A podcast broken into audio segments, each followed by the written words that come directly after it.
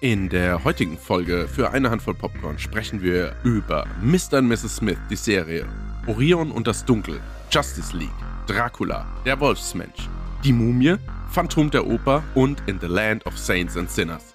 Viel Spaß!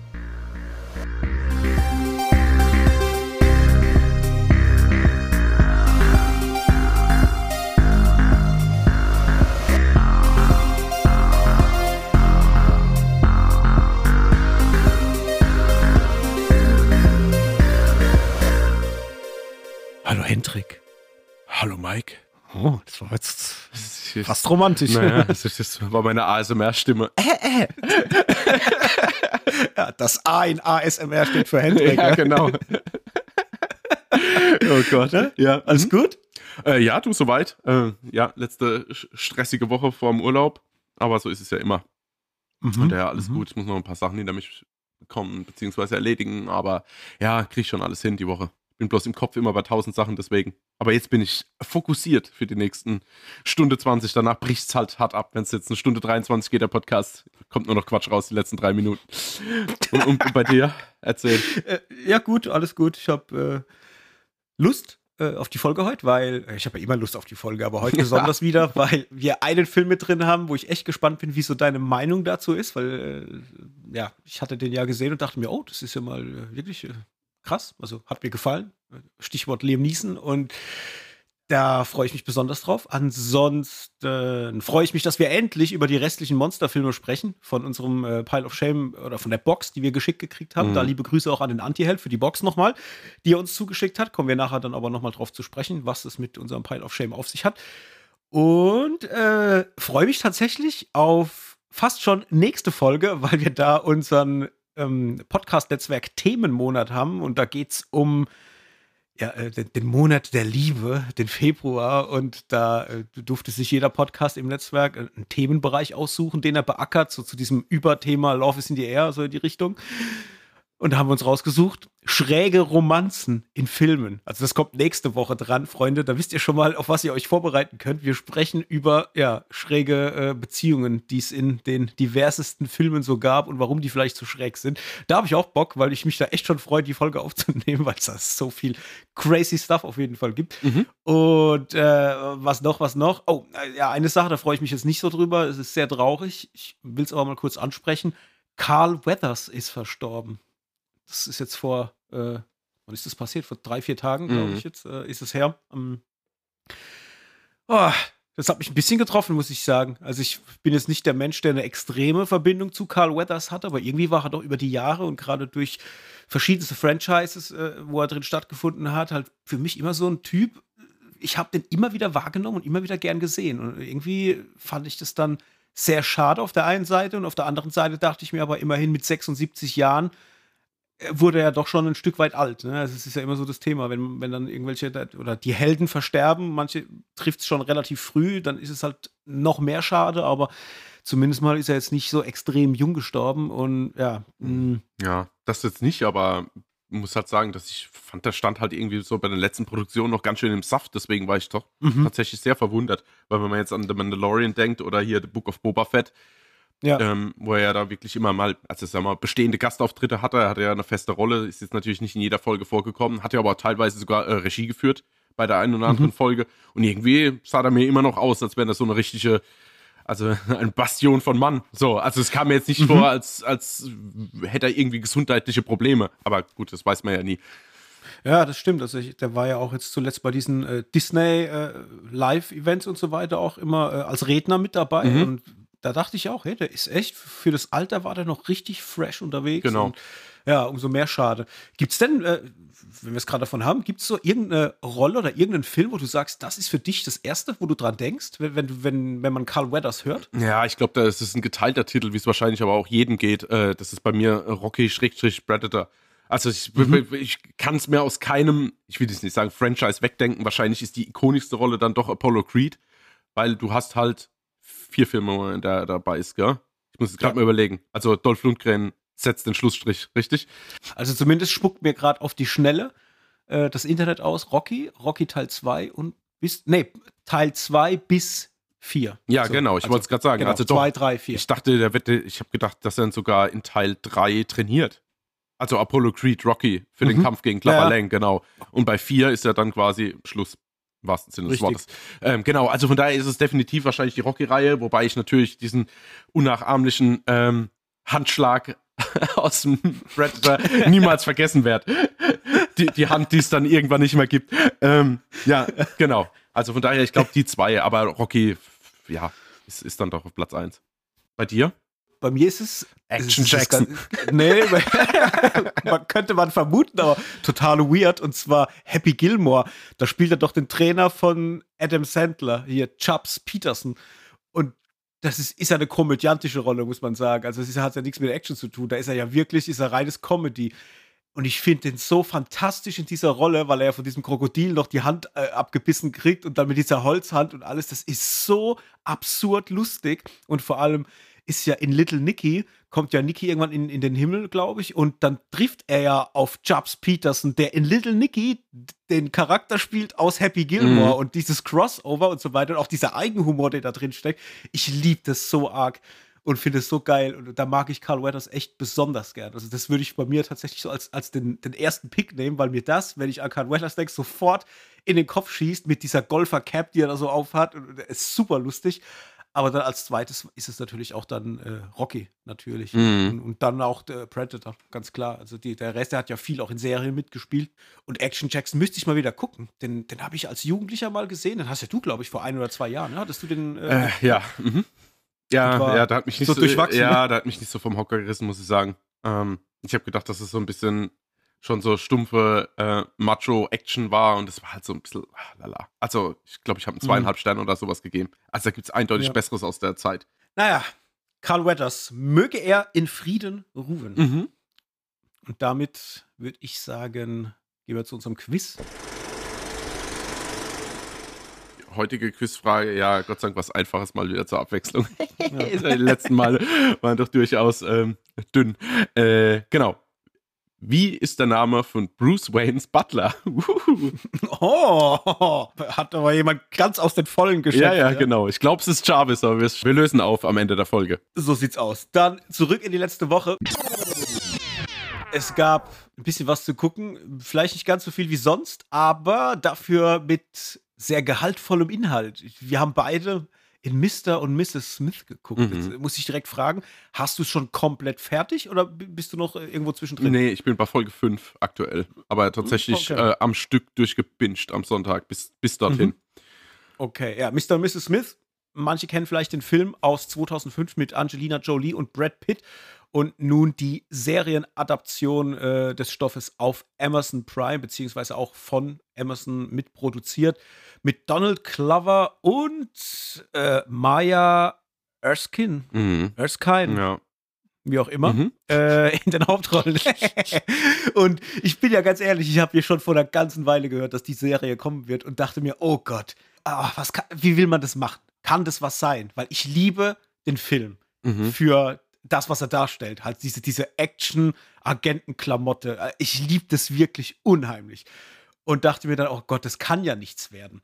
Und dann habe ich Bilder gesehen und dachte mir dann aufgrund der Bilder noch mehr, das kann ja nichts werden. Ich dachte das aber vor allem wegen dem Donald Glover, weil ich den einfach nicht sehe in so einer Rolle. Mhm. Und ja, dann war die Serie da. Ich habe keine Trailer und nichts geguckt. Ich habe nur gesehen, oh, sie ist da. Ich muss da jetzt reingucken, habe das Ding eingeschaltet und ich glaube, nach fünf Minuten habe ich alles über Bord geworfen, was ich irgendwie gedacht habe oder was ich da rein interpretiert habe dachte mir, okay, okay, ich, ich bin gehuckt. Ich, jetzt will ich aber genau wissen und habe dann auch äh, in, ja, ich habe es auch noch nicht ganz fertig, aber habe mit einem riesen Spaß jetzt die ersten Folgen geguckt, war erstmal überwältigt von der Bandbreite an Menschen, die daran teilnehmen. Also äh, die Hauptdarsteller habe ich ja gerade schon genannt, aber wir haben noch einen Paul Dano mit dabei, einen Ron Perlman ist mit dabei, John Turturro.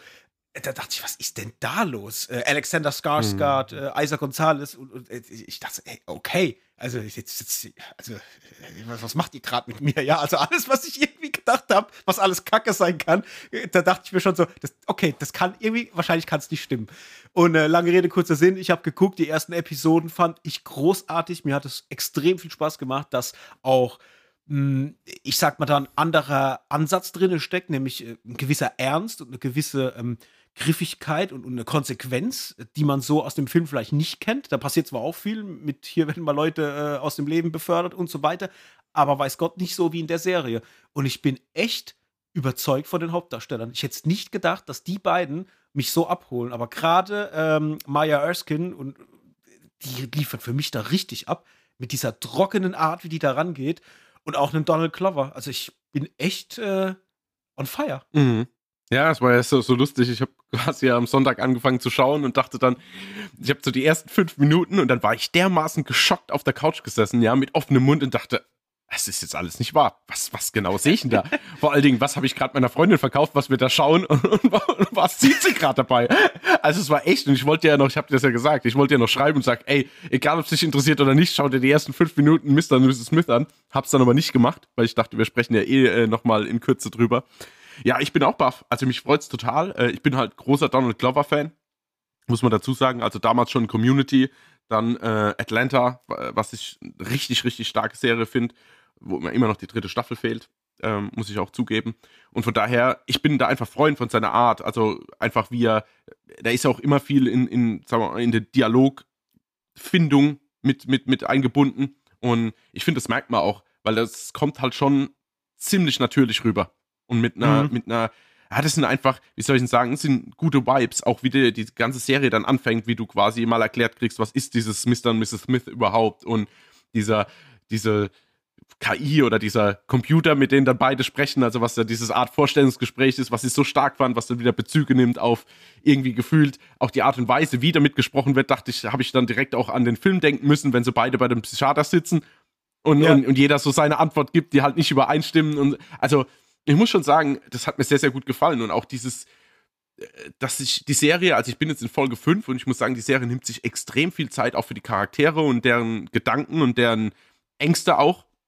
Weil die werden ja dann immer wärmer miteinander und fangen ja dann mhm. auch an, naja, sagen wir mal, ein bisschen deeper zu kommunizieren. Äh, plus dann halt, dass es halt immer eine gewisse Aufgabe gibt, die erledigt werden muss. Und aufgrund vom Anfang bin ich da immer extrem unter Spannung, weil ich halt also die Serie mir gleich klar gemacht hat, hey, hier werden aber auch keine Gefangenen gemacht. Also es mhm. kann zu jeder Zeit gefühlt alles passieren. Und von daher ist jeder Auftrag nicht so wie in der Auftrag der Woche, wie vielleicht in einer anderen Serie, sondern ich bin immer komplett unter Spannung, weil ich nicht weiß, was auf mich zukommt, wie das, also wie es endet und, und alles drum und dran. Von daher finde ich, machen die das richtig gut. Und deswegen bin ich auch dran geblieben. Ja, du fieberst halt mit, mhm. du bist total dabei, weil du als Zuschauer halt auch schon ein bisschen mehr weißt, wie die Protagonisten und deswegen ja. auch immer äh, so einen Blick drauf hast, dass weißt, du willst ja nicht, dass deine Helden sterben und das ist halt wirklich, mich hat es auch gerade bei dieser Folge, wo sie in Italien sind, da in, in, in den Bergen beim Skifahren, ja. Oh, da, ja, war ja. Ich, da war ich wieder komplett äh, fast schon äh, nasse Hände ja, ja, und Füße genau. gehabt. Ja? ja, vor allen Dingen zum Schluss dann, wo ich dann auch dachte, oh Gott, was macht er denn jetzt? Und jetzt macht er auch noch diesen Standort aus. Und weißt du, und ich dachte, was ist denn mit euch los? Ja, ja, genau. Also das ist schon oh. arg, aber das ist in jeder Folge. Also ich weiß gar nicht, wo mir so besonders aufgefallen ist. Ich glaube, das war in der zweiten Folge mit John Totoro, oder? Meine ich. Mhm. Genau. genau. Wo ich dann auch dachte, oh, jetzt müssen sie da hin und, und, und, oh Gott. Und also ja, ich war immer gespannt, weil du nie weißt, was quasi passieren kann. Aber das wisst ihr da draußen alle, wenn ihr quasi die ersten fünf Minuten geschaut habt von der ersten Folge, dann wisst ihr, von was wir sprechen und warum die Fallhöhe entsprechend hoch ist oder hoch sein kann. So rum. Also ich, ich sag auf jeden Fall äh, Empfehlung. Ja, definitiv. Absolut. Ja. Ne? Also da definitiv mal reingucken, wenn ihr Amazon Prime äh, Abonnent seid oder Abonnentin, dann äh, gerne mal draufdrücken. Hat acht Episoden, die gehen immer so roundabout eine Stunde, glaube ich. Ja, so, ja, ja, genau. Also so zwischen 45 Minuten und, und so 50 Minuten. Also quasi eine Stundenserie hätte sie Werbung drin. So. Ja. Genau. Aber man muss auch sagen, kurz vielleicht noch ein Mini-Kritikpunkt. Es gibt schon die andere, ein oder andere Situation, die schon ein bisschen weird ist. Also ich habe mich auch schon ertappt, wie ich vom Fernseher saß und dachte, oh ja, okay, es wäre jetzt auch gut, wenn es jetzt rum wäre. Also so vom Thema, wie lange man einen Witz hinauszögert oder eine Situation oder eine Szene. Also das mhm. war schon so das eine oder andere Mal, wo ich dachte, oh, das ist jetzt kurz ein bisschen unangenehm. Nicht grinchig, aber unangenehm. Und ja. genau. Aber das ist halt dieses, wie soll ich denn sagen, dieser, dieser, dieser schmale Grat. Also auch wenn man jetzt zum Beispiel eine Kristen Week oder sowas hat oder eine Melissa McCarthy, was ich jetzt da damit nicht vergleichen will, aber die improvisieren ja relativ viel. Und wenn du dann aber, mhm. und das kann ich, würde ich Donald Glover und vielleicht auch ihr auch zugestehen, dass das vielleicht das eine oder andere Mal passiert und wenn du da keinen Regisseur hast, der mal sagt so, aber hier ist Stopp, dann kann sich sowas gern mal so ein bisschen, ja, komme ich wieder mit meinem Drum-Solo, wenn der Drummer nicht weiß, wann er aufhören muss. genau. genau. okay. Da, was habe ich noch? Ich habe noch einen Animationsfilm geguckt auf Netflix. Da ist jetzt ganz frisch Orion und das Dunkel an den Start gegangen. Ein Animationsfilm von DreamWorks, von dem ich gar nicht wusste, dass der überhaupt kommt. Der war einfach da auf der Plattform. Mhm. Ich dachte mir, hm, okay, äh, erinnert mich jetzt auch optisch erstmal sehr an Disney, also so typische äh, Disney-Tropes, zumindest mal optisch. Und dann habe ich mir gedacht, ah, gut, gucken wir mal rein, was das denn ist. Und da geht es um einen kleinen Jungen namens Orion, der so ein kleiner Angsthase ist. Der hat vor allen möglichen Themen Angst vor äh, Bullies in der Schule, vor der Dunkelheit, vor allem aber auch vor der Dunkelheit, wie es der Name schon sagt. Aber auch, dass äh, ihm unten ein Unfall passieren könnte, dass er sich schneidet an irgendeinem Papier. Also der hat wirklich vor allen möglichen Themen, die es auf der Welt gibt, hat er Angst. Und das kriegt man auch schon im Film relativ nah äh, zu Beginn auch schon vermittelt, weil er mit dir als Zuschauer spricht. Er erklärt ja quasi, äh, so aus seiner Sichtweise, warum er Angst hat, aber auch warum das vielleicht Quatsch ist, aber dass er halt trotzdem Angst davor hat und so weiter. Und so, äh, ja, passiert erstmal die Einführung und eines Nachts liegt er da in seinem Bett und ist halt völlig verängstigt von der Dunkelheit. Und auf einmal erscheint ihm die Dunkelheit in Form eines Wesens. Also sprich, die Dunkelheit an sich manifestiert sich als Wesen und sagt zu ihm, äh, Orion, jetzt pass mal auf, dieses ständige Rumgejammere und Rumgeschreie in der Dunkelheit geht mir massiv auf die Nerven. Es reicht jetzt. Ich kann es nicht mehr hören. Es wird jetzt Zeit, äh, dass wir da mal Tacheles machen und äh, da jetzt endlich mal Ende ist, weil du machst die ganzen Leute hier verrückt. Und dann reist die Dunkelheit mit ihm quasi um die Welt um, oder um ihm zu zeigen, dass es sich nichts gibt, wovor man sich fürchten müsste. Und gleichzeitig begegnet er dann auch noch anderen Themen wie äh, dem Tageslicht oder den, äh, den Träumen der Nacht, aber auch Geräuschen und so Sachen, die alle so manifestiert sind als Wesen, mit denen er dann auch sich auseinandersetzen kann.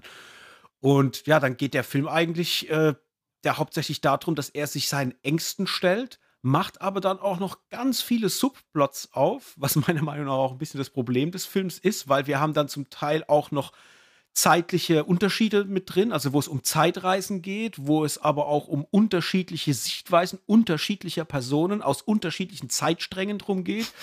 Oh ähm, äh, bis hin ja, zu so äh, multiversummäßigen Themen, fast schon gefühlt.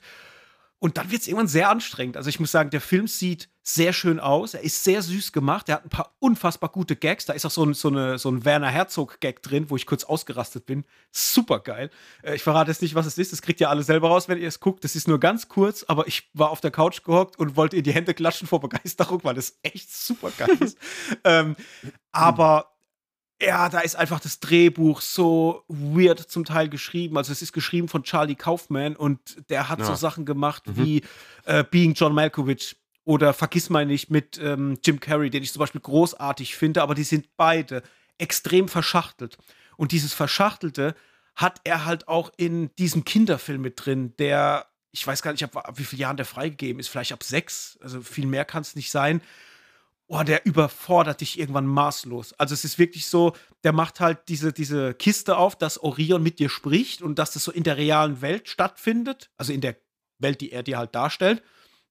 Aber dann irgendwie kriegst du raus, dass das irgendwann alles, was du siehst und wie Orion mit dir spricht, aber halt auch ein Teil einer anderen Erzählung ist, die eventuell fiktiv ist. Und die wiederum wird dann auch noch aufgemacht mit einem, äh, dann mit dieser Zeitreisethematik später. Und irgendwann dachte ich dann, als ich da saß, okay, der Film geht eine Stunde 33. Das ist ein super, eine super Laufzeit eigentlich für so einen Animationsfilm. Ne? Es ist schön knackig. Der macht so viele Fässer auf in diesem Film, dass es irgendwann gefühlt gar nicht mehr um die Ängste von Orion und, und, und dieser Dunkelheit geht, sondern dann auch noch um diese anderen Subplots, die für mich dann halt am Schluss einfach nicht sauber zueinander laufen. Und da war ich dann auch irgendwann so nach dem zweiten Drittel äh, mental komplett ermüdet. Also ich, ich konnte dem nicht mehr folgen und war dann auch raus, weil ich überhaupt nicht mehr meinen Anker hatte, dem ich folgen wollte. Und dann war das dann doch irgendwie schwierig. Also ich, ich sage jetzt mal als Kinderfilm bedingt cool, weil er halt wirklich schön aussieht, weil er witzige Themen aufmacht und weil er für Kinder auch funktionieren kann. Aber wenn ich als Erwachsener schon äh, die Reißleine ziehe, weil ich nichts mehr begreife, dann frage ich mich, wie das halt einem Sechsjährigen oder einem Zehnjährigen oder einem Zwölfjährigen gehen soll. Also da vielleicht ein bisschen zu viel verfrachtet in den Film. Von dem her habe ich dem jetzt zum Ende dann auch nur zweieinhalb Sterne gegeben. Gerne hätte ich ihm drei oder dreieinhalb gegeben, weil er halt echt süße Ansatzpunkte hat, aber ja, irgendwann war ich raus. Mhm. Und dann dachte ich dann zum Ende nur, alter Schwede, was will man denn den Kindern alles zumuten? Naja, es klingt auch eher, was willst du mir alles zumuten? Ich bin jetzt schon überfordert von deiner Erzählung. Tja. Ja, und so war halt, ja, Orion und das Dunkel. Von dem her, ja, ich weiß jetzt nicht, ob ich eine Empfehlung aussprechen würde. Ich würde aber auch nicht sagen, lass die Finger weg. Also es ist so, da muss jeder selber mal reingucken und gucken, ob er irgendwie damit klarkommt oder nicht. Ich fand es jetzt anstrengend und würde es jetzt auch nicht nochmal gucken wollen. Also wenn jetzt jemand sagen würde, hey, ich möchte meinen Kids einen coolen Film gucken zum Mittag, würde ich wahrscheinlich irgendwas anderes nehmen als jetzt den hier. Mhm.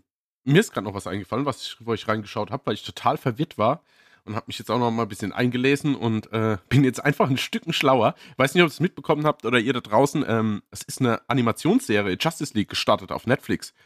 Da habe ich mal reingeschaut in die erste Folge mhm. und es ist tatsächlich ein klein wenig ein Kuriosum, weil diese Serie gab es noch nie im deutschen Fernsehen oder beziehungsweise auf Deutsch synchronisiert. Und es ist eine Nachfolgeserie, also sie schließt quasi an, was heißt schließt an, aber es ist eine Nachfolgeserie zu Batman der Animated Series, was ja wahrscheinlich mhm. den meisten bekannt ist, sagen wir mal, aus den 90er Jahren, äh, als, als die Comicserie, zumindest aus meiner Sicht, die es da damals gab. Und Netflix hat sich jetzt äh, hier die Rechte gesichert und hat die zum ersten Mal, wie gesagt, seit über 20 Jahren in synchronisierter Form rausgebracht. Das sind die ersten zwei Staffeln zusammengedampft in eine, sind 26 Folgen, was immer so ein bisschen Mehrteiler ist, wie es auch früher mal war. Also da steht dann, es sind zwar einzelne Folgen, a 20, 25 Minuten, sind aber immer, da gehören immer drei oder zwei Stück zusammen und die erzählen quasi, wie die Justice League zusammengekommen ist und ähm, ja, basiert dann auch natürlich auf dem alten Zeichenstil und alles drum und dran und äh, muss sagen, fand ich schon sehr, sehr cool, die erste Folge. Es war bloß zu spät, um jetzt weiterzuschauen, aber äh, ich war direkt wieder drin im Game. Ich muss halt sagen, ich bin sehr, sehr großer Fan der Batman Animated Series und äh, ja, alle, alle, die da drauf stehen und mal da reinschauen müssen oder wollen, weil wie gesagt, gab es bisher nicht. Gab nur ab der dritten Staffel gab es die ja, dann damals auf Kabel 1. Ja. Produziert Anfang der 2000er, ne? Genau. 2004 bis 2006 irgendwie war die war Erscheinungsjahr, beziehungsweise ich lese sogar 2001 schon, mhm. wahrscheinlich irgendwo in den Staaten oder so. Ja. Krass. Ja, ja. Und ich habe die ganze Zeit gedacht, sag mal, was bringt der Netflix da raus? Weil ich habe die Vorschau gesehen und dachte, ey, das ist ja voll der coole Zeichenstil. Den gibt es ja so in der Art eigentlich nicht mehr. Und dann mhm. habe ich mich mal eingelesen und habe dann festgestellt, huch, das ist ja auch wirklich eine Anschlussserie an damals an Batman. Und ähm, du siehst dann halt auch, wie, keine Ahnung, äh, Wonder Woman noch gar nicht involviert ist, sondern sie ist auf ihrer Insel, bekommt dann mit, dass Krieg äh, herrscht und äh, ja, spricht dann auch mit ihrer Mutter, ob sie sich da einschalten soll und und und und ähm, Batman, Superman, wie die halt mit, mit ja, zueinander finden und auch Flash und alle drum und dran halt. Und mhm. das fand ich sehr cool. Also gerade wer auf die Comics und vielleicht auch die aktuellen Animationsfilme steht, soll auf jeden Fall mal einen Blick riskieren. Ach, das ist bestimmt damals. Ich könnte mir vorstellen, wenn ich zurückdenke an diese Zeit, also jetzt gerade die Anfang, äh, den Anfang der 2000er, mhm. ich glaube, da war vielleicht auch das deutsche Publikum noch nicht so ready für diese äh, Konstellation aus diesen einzelnen Helden, weil ich glaube, viele, also korrigiere mich, wenn es dir da anders ging, aber viele waren mir damals auch nicht so sehr bekannt. Ich hatte natürlich Superman und Batman absolut mhm. auf dem Schirm, aber so der ganze Rest, wenn ich jetzt an, an, an Wonder Woman oder einen Cyborg oder sonst wen denke, ähm, das haben viele vielleicht auch gar nicht so auf dem Zettel gehabt, ne? Nee, vor allen Dingen greifen die halt gleich auch komplett rein. Also du hast in der ersten Folge direkt einen Martian Manhunter zum Beispiel, was wahrscheinlich immer noch die wenigsten irgendwie was sagen wird. und ähm, hast da auch irgendwie Hawkgirl dabei und Green Lantern, aber auch nicht den Green Lantern, den man quasi mm, unter anderem von der Ryan Reynolds Verfilmung kennt, sondern äh, ich weiß gar nicht, wie die andere Inkarnation heißt. Aber äh, ja, genau. Und das ist ist halt krass. Ich meine, Flash, wenn die meisten noch gekannt haben, aber ich bin, bin bei dir. Wahrscheinlich die drei Charaktere und das war's. Da hat es mhm. Marvel damals, glaube ich, schon geschickter gemacht. Ja, aber cool, finde find ich gut. Also da will ich auf jeden Fall dann mal reingucken. Ja, mach ich habe es gar nicht mitgekriegt, weil Batman habe ich jetzt äh, in die Animated Series mal reingeguckt. Mhm. Einfach mal so zwischendrin, wenn ich mal so ein Zeitfenster hatte und dachte, oh komm, so ein bisschen auffüllen mit alter äh, Nostalgie. Mhm. Und ich fand es wieder geil. Also mir hat es wieder absolut Spaß gemacht. Ist, ist aber nicht in Reihenfolge, gell? So wie ich das mhm. gesagt habe, oder? Also ja. das ist das, was mich halt stört, weil ich wollte jetzt zum ersten Mal schauen, so wie es kommen soll und nicht, wie ich es als Kind mhm. halt im Fernsehen geschaut habe. Aber das ist halt komplett durcheinander. Also, das ist kein, nicht zusammenhängt. Das finde ich ein bisschen schade. Das ist hier dann mhm. eher so der Fall. Aber ja, schau mal rein, schaut ihr da draußen mal rein, bin gespannt, was ihr sagt. Dann haben wir es mhm. mit zuletzt geguckten für heute. Dann geht's ans Eingemachte rüber zu den Hauptfilmen der Folge. Zuerst Saints and Sinners oder wollen wir zuerst über das Monster-Franchise reden? Nee, ich würde sagen, das Monster-Franchise, das hängen wir hinten an. Äh, nicht, dass wir uns da so ein bisschen verquatschen. Äh, ich würde in The Land of Saints and Sinners beginnen. Ist auch gerade okay. so. Wobei ist gerade so aktuell. ist ja lustig, wenn ihr wüsstet. ist alles gleich aktuell bei mir. Ja. Alright. Dann Saints and Sinners oder In the Land of Saints and Sinners. Ein relativ neuer Film, der jetzt gerade bei Amazon Prime mit an den Start gegangen ist. Kurz runtergerissen, worum geht's? Es geht um ein abgelegenes irisches Dorf, wo ein gewisser Finbar, oh Gott, wie hieß er? Murphy. Ähm, Murphy. Ja. Wie, wie ja, sonst. Genau, wie sonst. ja. Finbar Murphy lebt, äh, einigermaßen zurückgezogen, der ein Ex, oh Gott, Ge Geheimdienst-Killer ja, war? Du weißt ich gar ja. nicht so richtig. Also für mich kommt, ja, also war irgendwie Soldat, glaube ich, im Zweiten Weltkrieg, soweit ich es mitbekommen habe, und äh, hat sich danach quasi seine Brötchen als Killer verdient. Mhm. So hätte ich es jetzt gesagt. Ich weiß gar nicht, ob der jetzt so krasse Agenten-Historie hat. Ich glaube tatsächlich okay. Kriegsveteran, der sich sein Geld mit Auftragsmorden verdient. Ja, auf jeden Fall lebt er in diesem Dorf relativ zurückgezogen, weil er seine Vergangenheit hinter sich lassen will, als ehemaliger scheinbarer Auftragskiller und versucht sich da ein bisschen zurückzuhalten. Und eines Tages tauchen bei, in dem Dorf äh, Terroristen auf von der IAA, glaube ich. Mhm, ne? Genau. Ja, genau. Und verschanzen sich dort, beziehungsweise sind dort versteckt. Und einer dieser Terroristen hat eine Beziehung, beziehungsweise ist, glaube ich, der Gott, Onkel oder Neffe oder Naja, das ist der, ja, jetzt warte mal, das ist der, jetzt, jetzt machen wir es genau. Das ist genau von der ansässigen, oh Gott. Die ist Barkeeperin, ne? Ja, ja, genau, ja, aber das ist der Freund, nee, Moment, das ist der Bruder von, äh, keine Ahnung. Also es ist ja gar nicht direkt verwandt. nee, das ist halt super kompliziert, weil die Barkeeperin hatte, glaube ich, einen Bruder, der war mit einer verheiratet und deren Bruder ist das jetzt. So, okay. also irgendwie ganz kompliziert, also nicht verwandt eigentlich. Gut, also äh, wir halten auf jeden Fall mal fest, es gibt eine Verbindung von einem dieser Terroristen zu einer äh, Dorfbewohnerin und er ist bei ihr halt auch zu Hause dann zum Teil dann eingenistet und vergreift sich an ihrer Tochter. Und das kriegt Finbar irgendwann mit und kann es nicht auf sich, auf sich äh, sitzen lassen und beginnt dann ja, dagegen vorzugehen, in Anführungsstrichen. Und dadurch kommt er immer mehr in Berührung mit diesen Terroristen. Darauf baut sich so eine Art Katz-und-Maus-Spiel auf, wo er immer mehr in diese politischen Belange auch mit hineingezogen wird.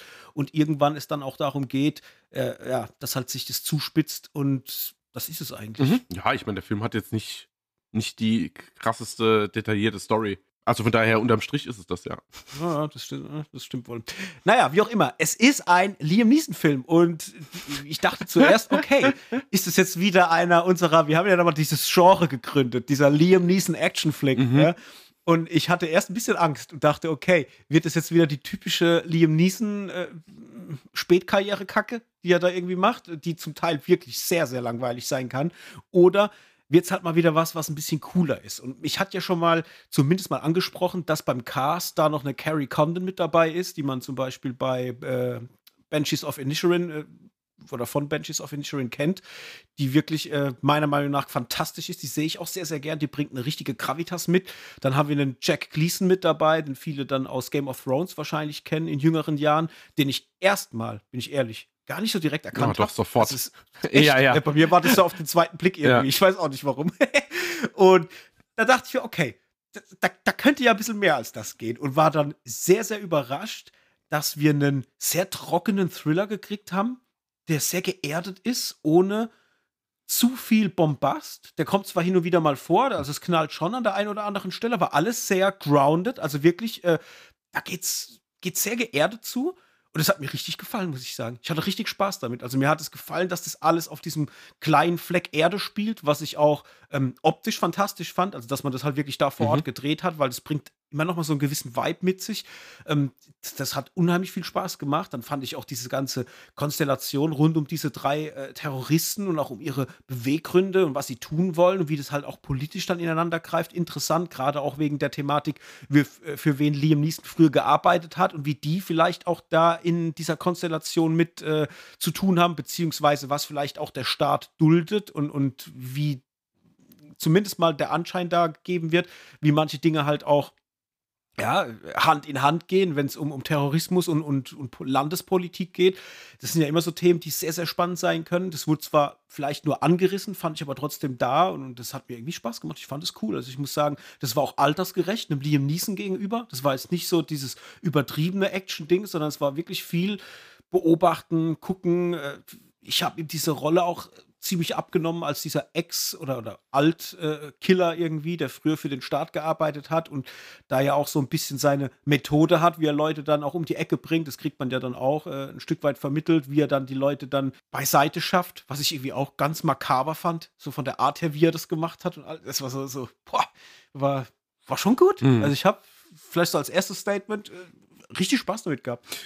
Äh, ja, ging mir ähnlich. Also ich wusste auch tatsächlich, muss ja sagen, also dieser Film ist auf Amazon Prime erschienen. Ich habe es gesehen und dachte, okay, habe ich noch nie von gehört. Dann habe ich mir die Beschreibung durchgelesen und dachte, okay, was genau soll mir das jetzt sagen? Also ich habe die Beschreibung, den Inhalt quasi gelesen, was Prime dir quasi als, als also hinhält zum Thema, willst du schauen oder nicht? Und dachte, okay, ich mhm. schaue hin und also ein Kalenderspruch wäre wahrscheinlich eindeutiger.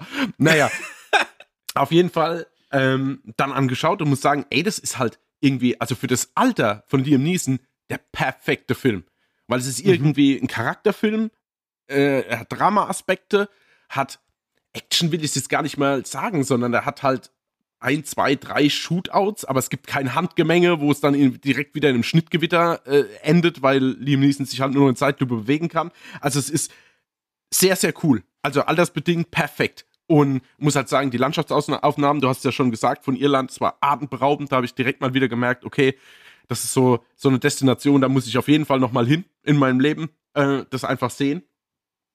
Ja, und dann mochte ich das, wie das halt einfach aufgemacht wird. Das sind einfach ganz kleine, keine Ahnung, auch sein Auftraggeber und so. Das ist, äh, das ist so halb familiär verbunden. Also nicht Liam Neeson-mäßig, aber der Auftraggeber, der wohnt mit seiner Mutter noch zusammen in einem Haus, die dann, ähm, was weiß ich, auch ab und zu backt, die Auftragskiller quasi kennt und, und, und ich fand das ganze Landleben halt cool. Ich habe hab mich auch so ein bisschen mhm. an Hot Fuss erinnert gefühlt, jetzt ohne den ganzen Quatsch, sondern einfach ja. nur dieses kleine, also in dem Fall jetzt irische Dorf, wo dann wirklich jeder abends zusammen im, im Pub sitzt und, und, und keine Ahnung, Geigenspieler da sind und es ist einfach wirklich eine ganz, ganz kleine äh, Community, die da halt zusammen wohnt und irgendwie fand ich das total cool und habe da hingeschaut und dachte, boah, also das hatte ich jetzt A, nicht erwartet und auch B quasi in dieser Ruhe und wie sich der Film dann auch entwickelt, äh, fand ich annähernd perfekt, muss ich ganz ehrlich sagen. Mhm. Also es gibt definitiv Kritikpunkte, wo ich auch später nochmal dazu komme.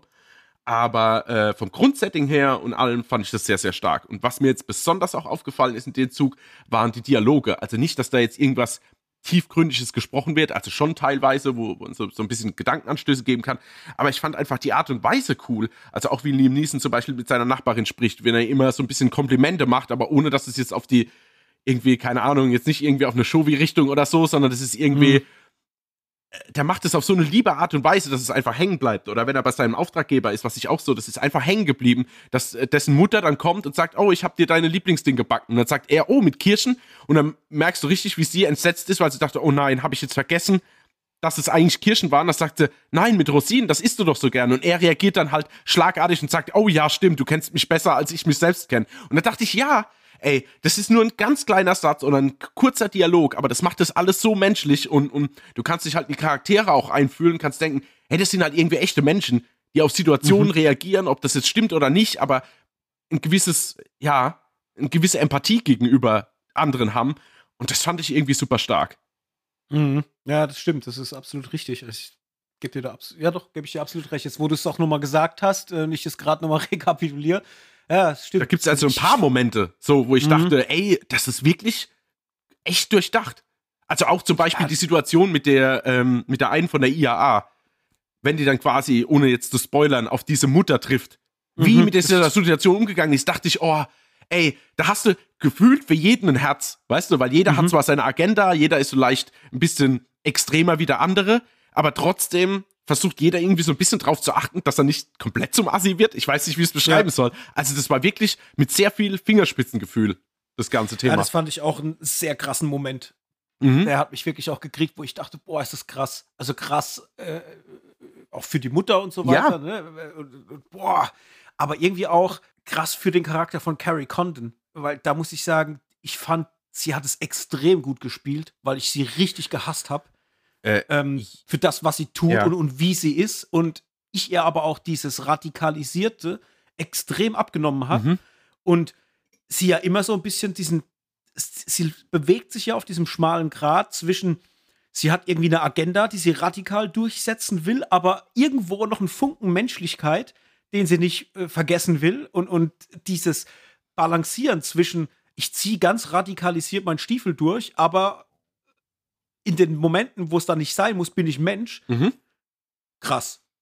Weil es dir die, die völlige Abstrusität dieser Person einfach zeigt und, und dessen, wofür sie steht und was sie macht. Das ist so crazy. Also ich, ich will jetzt nicht das Wort creepy in den Mund nehmen, weil das ist jetzt nicht, wäre vielleicht falsch, aber ja. so äh, der Wahnsinn, der da hinten dran mhm. schlummert, mhm. den, den spürst du halt richtig. Und den hat sie, also den hat sie mir komplett eingeimpft. Also ich ja, habe das gesehen und dachte, boah. Ja, total. Fuck. Aber das radikalisiert, das trifft es wahrscheinlich ganz gut, weil sie ist irgendwo ein Mensch, aber hat sich halt irgendeiner Sache verschrieben mit allem, was sie hat. Und mhm. das finde ich halt cool, dass sich der Film, wie du schon gesagt hast, so ein, zwei, drei Szenen nimmt, wo man denkt, okay, sie ist kein ganz furchtbarer Mensch, sondern sie hat halt irgendwie ein Ziel und eine Agenda und das wird sie mit allen Mitteln durchdrücken. Und natürlich kommt auch an einem gewissen Punkt äh, Wut und vielleicht auch ein bisschen Wahnsinn dann dazu. Das möchte ich jetzt mal so ein bisschen dahinstellen.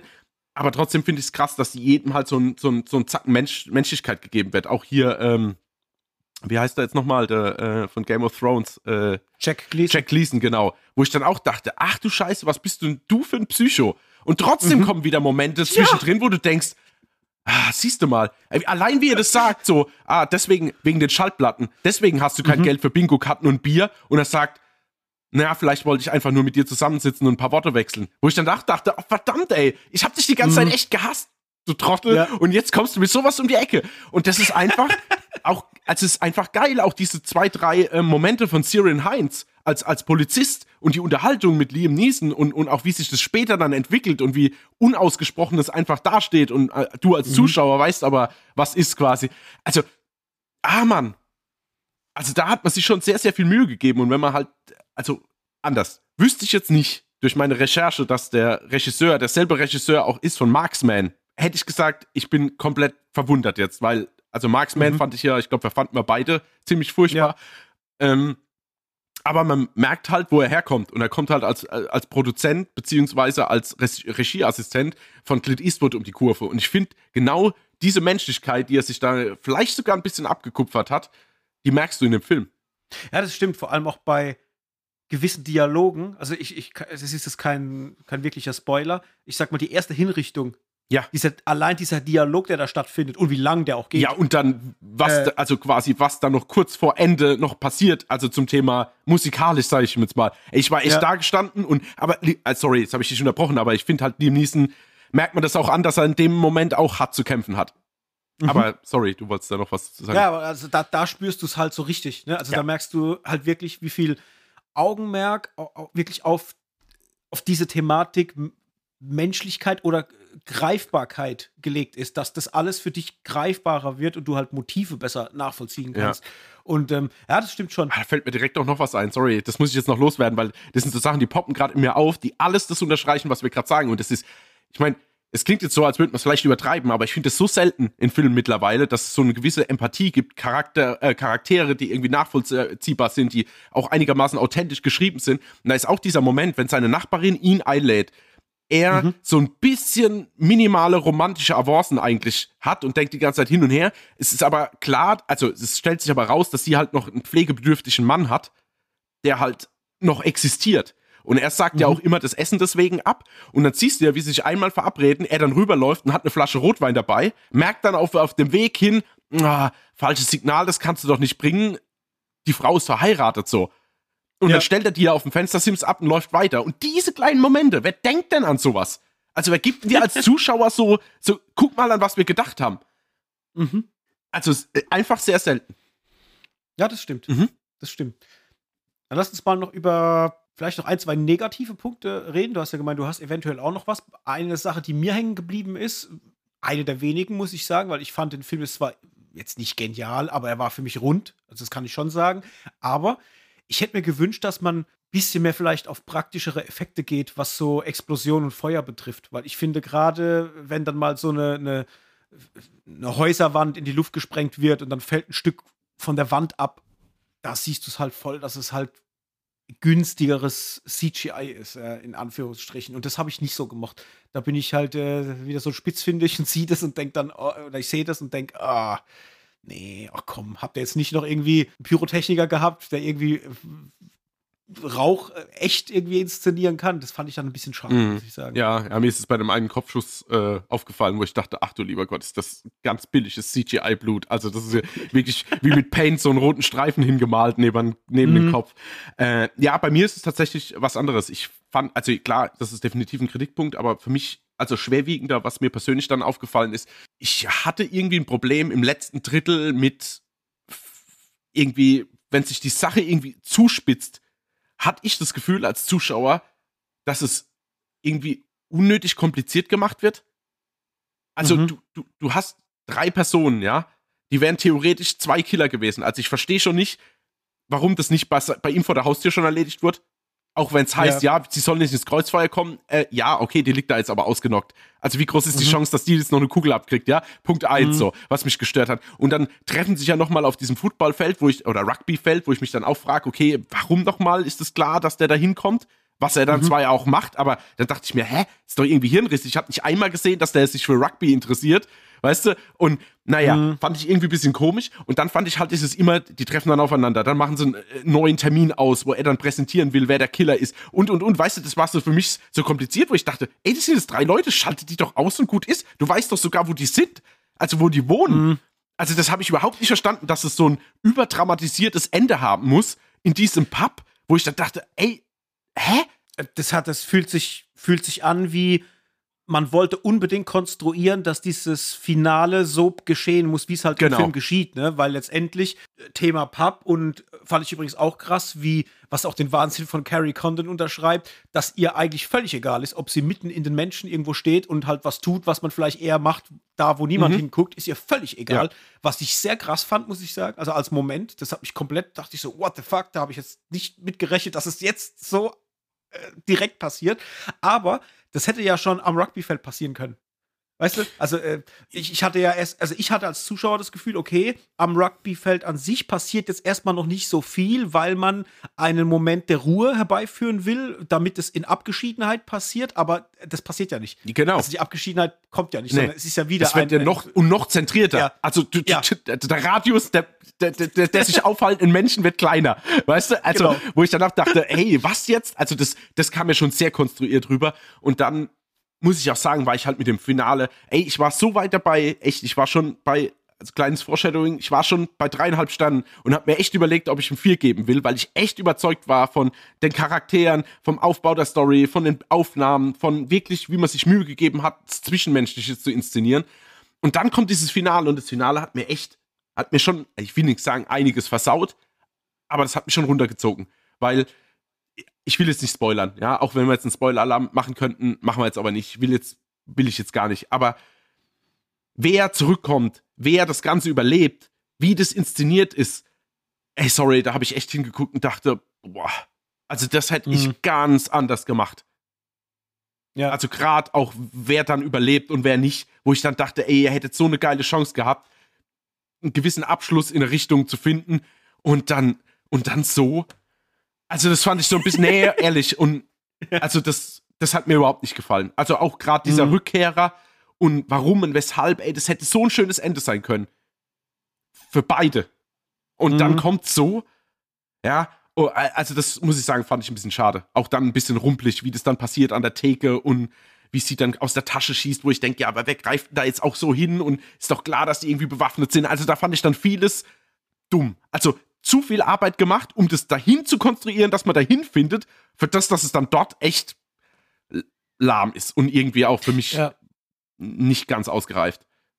Ja, also so das, das letzte Quäntchen, damit es halt richtig geil ist. Ja, So, also das fehlt. Oder zumindest mal die ganze, ich sag mal, alles, was man sich an intelligenter Schreibe für die Charaktere irgendwie Ja, genau. äh, erarbeitet hat, ja, äh, findet dann halt nicht mehr so in, im, im Story-Arc statt. Genau. Äh, Wenn dann zum, zum Ende eigentlich dann echt noch was krasses passieren könnte. Ja, Ja. stimmt schon. Das finde ja. ich so schade. Weil ohne Scheiß die letzten 10 Minuten zu, oder sagen wir mal die letzten 20 Minuten ab dem Rugbyfeld hätte man eine andere Richtung einschlagen müssen, aus meiner Sicht.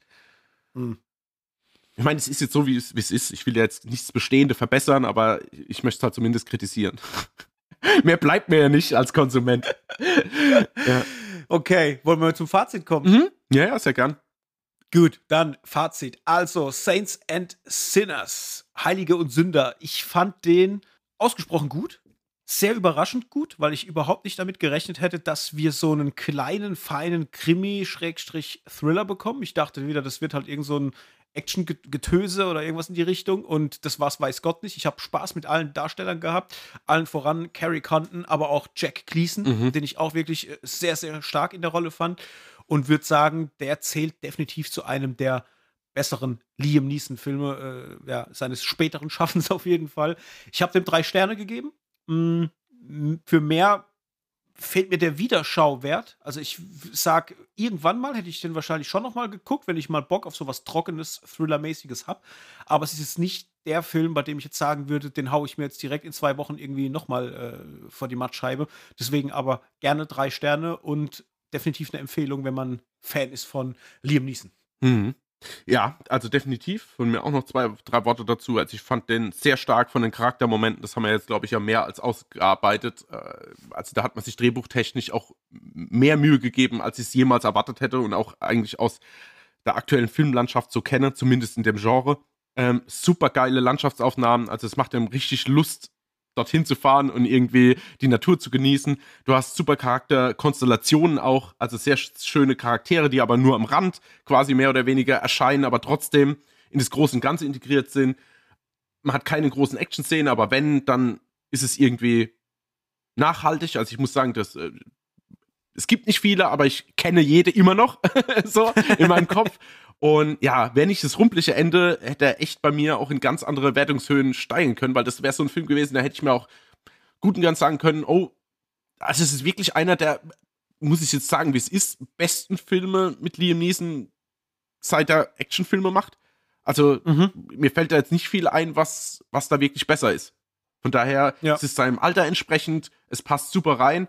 Und das Einzige, was du noch abschließend, was du noch, wo ich tierisch verwirrt war, ich habe gedacht, man sieht am Anfang nur einen Rückblick. Also man muss dazu sagen, das spielt ja 1973, klar, IAA und so, aber ich dachte, dieser Anfangsüberfall, also dieses Bombenattentat, wäre quasi ein Rückblick und dann kommt quasi Schnitt 50 Jahre später und einer dieser Terroristen war halt Liam Neeson Mhm. und wird von seiner Vergangenheit eingeholt. Und auf einmal ist man dann in dem Ort und ich dachte, hä? Das ist ja immer noch 1973. Warum untersuchen die das Schild? Was ist denn hier los?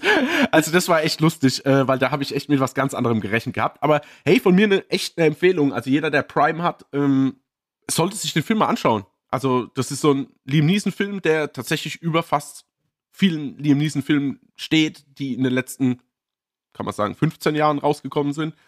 Äh, von mir auch drei Sterne, leider wegen dem rumblicken Ende ähm, nicht ganz Höchstwertung bei mir erreicht. Mhm. Okay. Ja, dann äh, solltest du auf jeden Fall, weil wenn dir der jetzt gefallen hat und du sagst, das hat dich richtig abgeholt, unbedingt mal The Foreigner gucken. Hier mit Jackie Mhm. Chan und Pierce Brosnan. Pierce Brosnan. Ja, genau.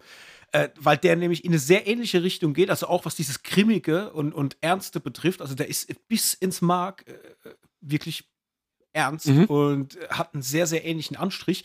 Der liegt übrigens auf unserem Pile of Shame. Ähm, Ach so. zu dem wir jetzt auch gleich kommen, ne? Also liegt es gar nicht an mir, meinst du? Es liegt gar nicht an mir sozusagen. Genau. da ist ja auch ein Martin Campbell-Film, gell? The Foreigner. Das Mhm. heißt, ich muss ja da eh meine Martin Campbell äh, abhaken. Auf den so stehe ich. sieht es aus. Ja. Und wenn ihr wollt, dass Hendrik diesen Film guckt, das, das könnt ihr relativ praktisch machen da draußen. Wir haben eine Pile of Shame-Liste auf Amazon. Da sind zig Filme drauf und wenn ihr da mal drauf geht und findet dort einen Film, wo ihr sagt, da hätten wir gerne mal, dass die Jungs drüber quatschen, dann könnt ihr uns den Film zuschicken. Dann werden wir den in einer der folgenden Folgen besprechen und verlosen diese ganzen Filme auch wieder Ende des Jahres dann zurück an euch, an die Community. So viel schon mal zu dem Thema Pile of Shame, weil darum wird es jetzt auch bei den nächsten Filmen gehen, denn wir haben ja von einer ganzen Weile schon von unserem Zuhörer Antiheld ähm, die Universal Monster Box zugeschickt bekommen, in der acht der alten äh, Schwarz-Weiß Universal Monsterfilme mit drin waren. Ähm, die ersten vier hatten wir schon besprochen. Offen sind bei uns noch der Wolfsmensch, die Mumie, Dracula und Phantom der Oper. Und darum soll es jetzt folgend gehen. Wir machen es wie beim letzten Mal auch. Wir reißen einfach mal so allgemein gesprochen die vier Filme ab und sprechen mal, wie die bei uns so funktioniert haben. Ja, dann gucken wir mal, was am Ende denn rauskommt und ob das Spaß gemacht hat oder nicht. Ist ja bei so alten Filmen dann immer so eine Sache, ob das mit den heutigen Sehgewohnheiten noch einhergeht, ob man da irgendwie noch abgeholt wird oder nicht. Und so weiter und so fort. Hendrik, mhm. lass mal anfangen mit Dracula. Ja, ist gut. Das war auch der erste Film, den ich geschaut habe gestern. Ja, ich, ja, ich auch. Das ist ja witzig. Ja, mit dem habe ich auch angefangen, weil mich das echt interessiert hat, weil ich mag ja Vampirfilme und habe mich echt gefragt, wie ist es denn damals gewesen? Wie haben die damit angefangen? Und wie äh, funktioniert auch ein Bela Lugosi, habe ich rausgefunden. Es heißt nicht Lugosi, es heißt Lugosi. Ähm, der ja wirklich äh, als die Legende schlechthin gilt und das hat mich sehr, sehr interessiert. Und muss sagen, den jetzt als erstes zu gucken, hat mir schon ein Stück weit Spaß gemacht. Ich muss sagen, dass ich dieses, äh, dieses ganze Setting, wo es noch im Schloss von Dracula ist, sehr gemocht habe. Das fand ich mega atmosphärisch und ähm, habe eigentlich auch die ganze Atmosphäre des Films gemocht. Mir ging nur irgendwann, äh, ging mir so zwei, drei Punkte auf den Senkel. Einmal war es das Thema dieser Close-ups auf Bela Lugosi, der halt einfach ja, ja. Als, als, als komisch gucken mit der Augenbraue hochgezogen, halt viel mehr als das jetzt auch nicht wirklich gemacht hat, dann meiner Meinung nach. Das hat er zwar sehr gut gemacht, aber das war dann irgendwann so inflationär benutzt, dass es dann eher komödiantisch bei mir ankam. Ja, halt. Und, ja. ach, und dann dachte ich halt, oh komm, also wie oft wollt ihr denn noch auf seine Augen äh, zeigen? Also das fand ich irgendwie. The, the, the Rocks Schauspielcoach, meinst du? ja, genau. ja. Die Roots, ja, wo sich The Rock alles genau, richtig. Hat, genau. Da kommt es her. Und das fand ich dann irgendwann schon ja, ein bisschen anstrengend. Ich habe auch überhaupt nicht gemocht, dass man damals noch nicht hingegangen ist und hat Zähne zum Beispiel gezeigt. Also sprich, du kriegst zwar angedeutet, dass Dracula Menschen beißt irgendwo, aber du hast den Biss nie gesehen. Du hast keine spitzen Zähne gesehen. Du hast auch die angedeuteten Wundmale äh, nicht gesehen. Du hast sie nur angesprochen bekommen, dass sie halt existieren, mhm. aber gesehen hast du sie nicht. Und das fand ich dann doch schade. Auf der einen Seite dachte ich mir, okay, krass, da hat man sich damals halt noch schon sehr zurückgehalten, um solche Themen nicht zu zeigen. Vielleicht war es auch zu krass damals für die Zeit. Und da hat das Andeuten schon gereicht, dass es dann in der Fantasie der Menschen, die das geguckt haben, halt schon wirklich ausgereicht hat, da äh, dass die Leute durchdrehen letztendlich oder Angst bekommen. Ich fand es ein bisschen schade, weil man hätte da schon ein bisschen mehr machen können. Ich fand hingegen Dwight Fry, der Renfield spielt, für mich den absoluten MVP in dem mhm. Film. Also ich fand die Art, wie er gespielt hat und diesen Wahnsinn, gerade weil er zu Beginn ja noch ähm, normal daherkommt und dann ja so nach und nach dem Wahnsinn verfällt, wenn er dann von Dracula halt dann auch als sein ähm, ja, äh, Lakai dann äh, verwandelt wird, nenne ich es mal ganz banal. Äh, den fand ich richtig stark. Also ich fand, der hat richtig abgelassen und ich muss auch sagen, den fand ich auch schauspielerisch äh, deutlich krasser als Bela Lugosi. Also der hat für mich da echt viel, viel mehr abgerufen und hat mich da mehr gekriegt. Und ja, das war jetzt für mich okay. Ich fand den jetzt durch die Bank weg nicht so krass. Also ich habe dem jetzt zweieinhalb Sterne gegeben für sich, weil er halt einfach mir dann irgendwie zu langweilig war, auch wenn er seine Momente hat und auch seine Atmosphäre hat, aber da fand ich viele der anderen Filme, über die wir schon gesprochen haben oder jetzt auch noch drüber sprechen, irgendwie besser für mich. Mhm. Ja, also ich war erstmal echt baff, dass es, also quasi die Story von Bram Stoker, erstmal ist es die erste offizielle Verfilmung der, der, mhm. der Literatur. Und dann fand ich halt krass, wie in 75 Minuten wirklich die ganze Geschichte reingepackt wird. Uns aber mhm. unterm Strich trotzdem super viel Längen gibt. Oder zumindest so, dass du denkst, alte Schwede, habt ihr das Wort Pacing gehört? Wahrscheinlich 1931 nicht, aber ich dachte mir in dem Zeitpunkt, ey, da steckt alles drin, von Ankunft in Transsilvanien, sogar, dass er quasi auf diese, ja, in dieser Taverne auf die Leute trifft, die ihm dann überhaupt sagen, wo es hingeht und alles drum und dran. Dann die Sache im Schloss, die Überfahrt. Du hast Lucy und Mina, die eingeführt werden. Du hast Jonathan Harker, der eingeführt wird. Die ganze High Society. Dann kommt noch, ähm, sag mir es doch, äh, Van Helsing dazu. Und, und, und. Du hast sogar Draculas Bräute, also, oder keine Ahnung wie, doch, Draculas, Draculas ja. Bräute, ja. Ja, ich, ich, ich, ich Mätressen. Ja, ja, ich habe mich gerade ein bisschen irgendwie voll showy gefühlt, wie ich das gesagt habe. Naja, auf jeden Fall fand ich es krass, wie das in 75 Minuten reingepackt wird.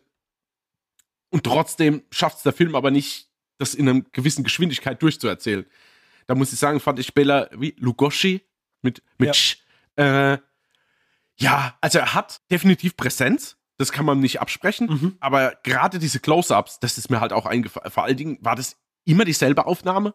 Also das war ja nicht situationsabhängig so, jetzt filmen wir ihm mal ins Gesicht, da wo er gerade steht. Sondern ich habe das Gefühl, beim Casting hat er einmal so in die Kamera geguckt und das haben sie immer wieder dazwischen geschnitten.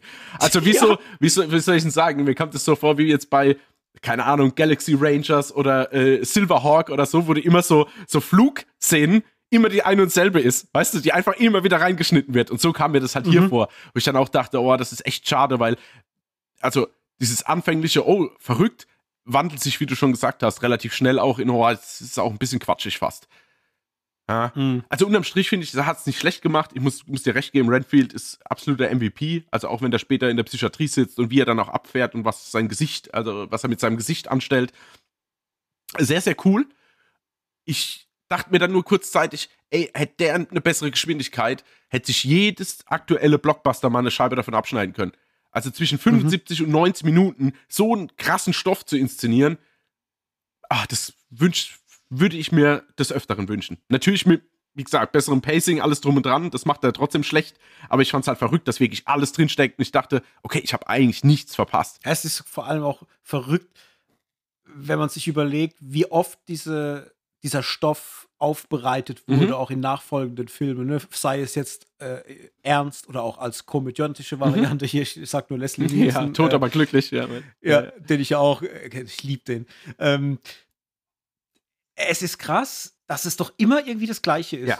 Also ich ich meine, klar, es beruft sich ja auf den, den Ursprungsstoff, Ja. was ja, ne, wäre ja jetzt Schwachsinn, wenn man dann äh, nicht darauf hinweist, aber irgendwie ist es doch auch, ich will es nicht sagen unkreativ, aber was so über die Jahre passiert an Stoffen, ich denke mir das ja auch beim Zombie-Genre immer, so, dass man aus der Grundsubstanz zwar immer wieder sehr gute Stoffe macht, aber das mal komplett neu abstrakt denkt, passiert nicht so oft irgendwie. Mhm. Ja, es stimmt schon. Da fällt mir tatsächlich nur ein Film ein und das ist, glaube ich, auch so ein richtiger ähm, Guilty Pleasure von mir. Das ist dieser Dracula 2000 oder wie der heißt, mit hier Johnny Lee Miller als äh, Nachfolger von Van Helsing und so. Das ist so ein richtig abgefahrener 2000er Dracula-Film und da wird es quasi Ach. mehr oder weniger neu erzählt. Also der wird in so einem, in so einem, das sind so Safe-Knacker, die quasi den Sarg in, in, in, hinter so einem Safe finden und er, ja, dann erwacht Dracula und dann ist es die, eigentlich eine ähnliche Geschichte, aber halt zeitlich anders und ein bisschen frischer inszeniert. Ich sehe hier gerade äh, Gerard Butler. Ja, spielte Graf Dracula, ja, genau, genau, Gerard Butler, genau. Okay. Das Spiel aber noch, äh, also das ist echt, das ist ein absolutes Guilty Pleasure, weil ich glaube, der ist ultra schlecht bewertet von allen. Also glaube ich zumindest, mich zu erinnern. Aber ich mochte den immer voll. Und er bringt halt mal ein bisschen Frische rein in das ganze Thema. Mhm. Okay, Ja. okay. Ja, gut. Nun, äh, Be- Bewertung? ähm, für den Dracula-Film jetzt eher Ja. zweieinhalb, zweieinhalb Sterne, weil ah, es ist halt echt, es ist halt wirklich angestaubt. Und wenn da die Fledermäuse Mhm. kommen, da denke ich mir immer noch, das hätte man auch 1931 irgendwie besser machen können. Und wenn du eine echte. Fledermaus durchs Set gejagt hättest. Na gut. Ja. Nächster. Wir haben noch Mhm. die Mumie. Nehmen wir mal die Mumie. Es geht in der Mumie um, um was geht's denn? Um eine Gruppe Archäologen, die das Grab entdecken von Imhotep, Mhm. so einem alten Hohepriester. Äh, und dann äh, lesen die aus einer Schriftrolle vor und daraufhin wird die Mumie lebendig, Mhm. verschwindet mit der Schriftrolle und zehn Jahre später taucht sie wieder auf in der Gestalt von Adat Bey und ist auf der Suche nach seiner ehemaligen geliebten Prinzessin, äh, die er damals auf tragische Weise verloren hat. Mhm. Ja, Das ist geilerweise die original selbe Geschichte wie bei der 1999er Mumie. Also Ja. äh, original. Imhotep sucht nach Anang Tsunamun. Nur weniger Action und weniger Brandon Fraser. ja diesmal auch mit einem Hochkaräter der damaligen Zeit, nämlich Boris Karloff als Imhotep. Ah, der hat bei mir nicht ganz so gut funktioniert, muss ich sagen. Also, ich sage auf der einen Seite optisch, ja. Ich fand auch äh, die Mumie, also gerade dieses ganze Kostümdesign der Mumie, fantastisch. Also auch wie den Boris Karloff das spielt. Gerade später, wenn er dann auch äh, nicht mehr die Mumie ist, sondern dann, ähm, wie habe ich gesagt, Adat Bey. Ja. Äh, das ist schon cool. Also der wirkt schon, der hat schon so einen Blick drauf und, und so eine Wirkungsweise, wie er spielt. Das holt dich schon ab. Also da habe ich schon Spaß damit gehabt. Und ich fand auch die Settings cool. Also mir hat das alles Spaß gemacht, wo die gedreht haben, wie das aussah oder wie sie zumindest mal die Sets gebaut haben und so. Das hatte schon für mich diesen Vibe.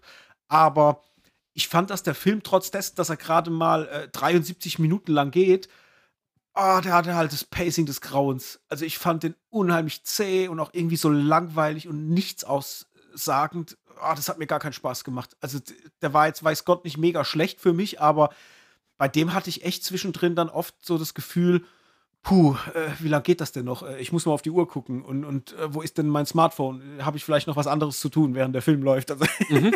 der, der, hat mich dann irgendwie nicht so gekriegt. Bei Dracula war das nicht der Fall. Der war zwar auch zäh, aber da, da bin ich dabei geblieben. Da wollte ich schon gucken ja. und wissen, was geschieht. Und das war bei der Mumie dann nicht so der Fall. Also der hat mich dann eher ja, gelangweilt so in Gänze. Das fand ich ein bisschen schade. Auch wenn, wie gesagt, das, was ich gesehen habe, rein von der Optik her cool war. Mhm. Ja, muss ich, muss ich mich leider auch anschließen. Also es ging mir ähnlich bei mir war es einfach tatsächlich das halbwegs Interessante, die Vergleiche zur 1999er Mumie zu ziehen.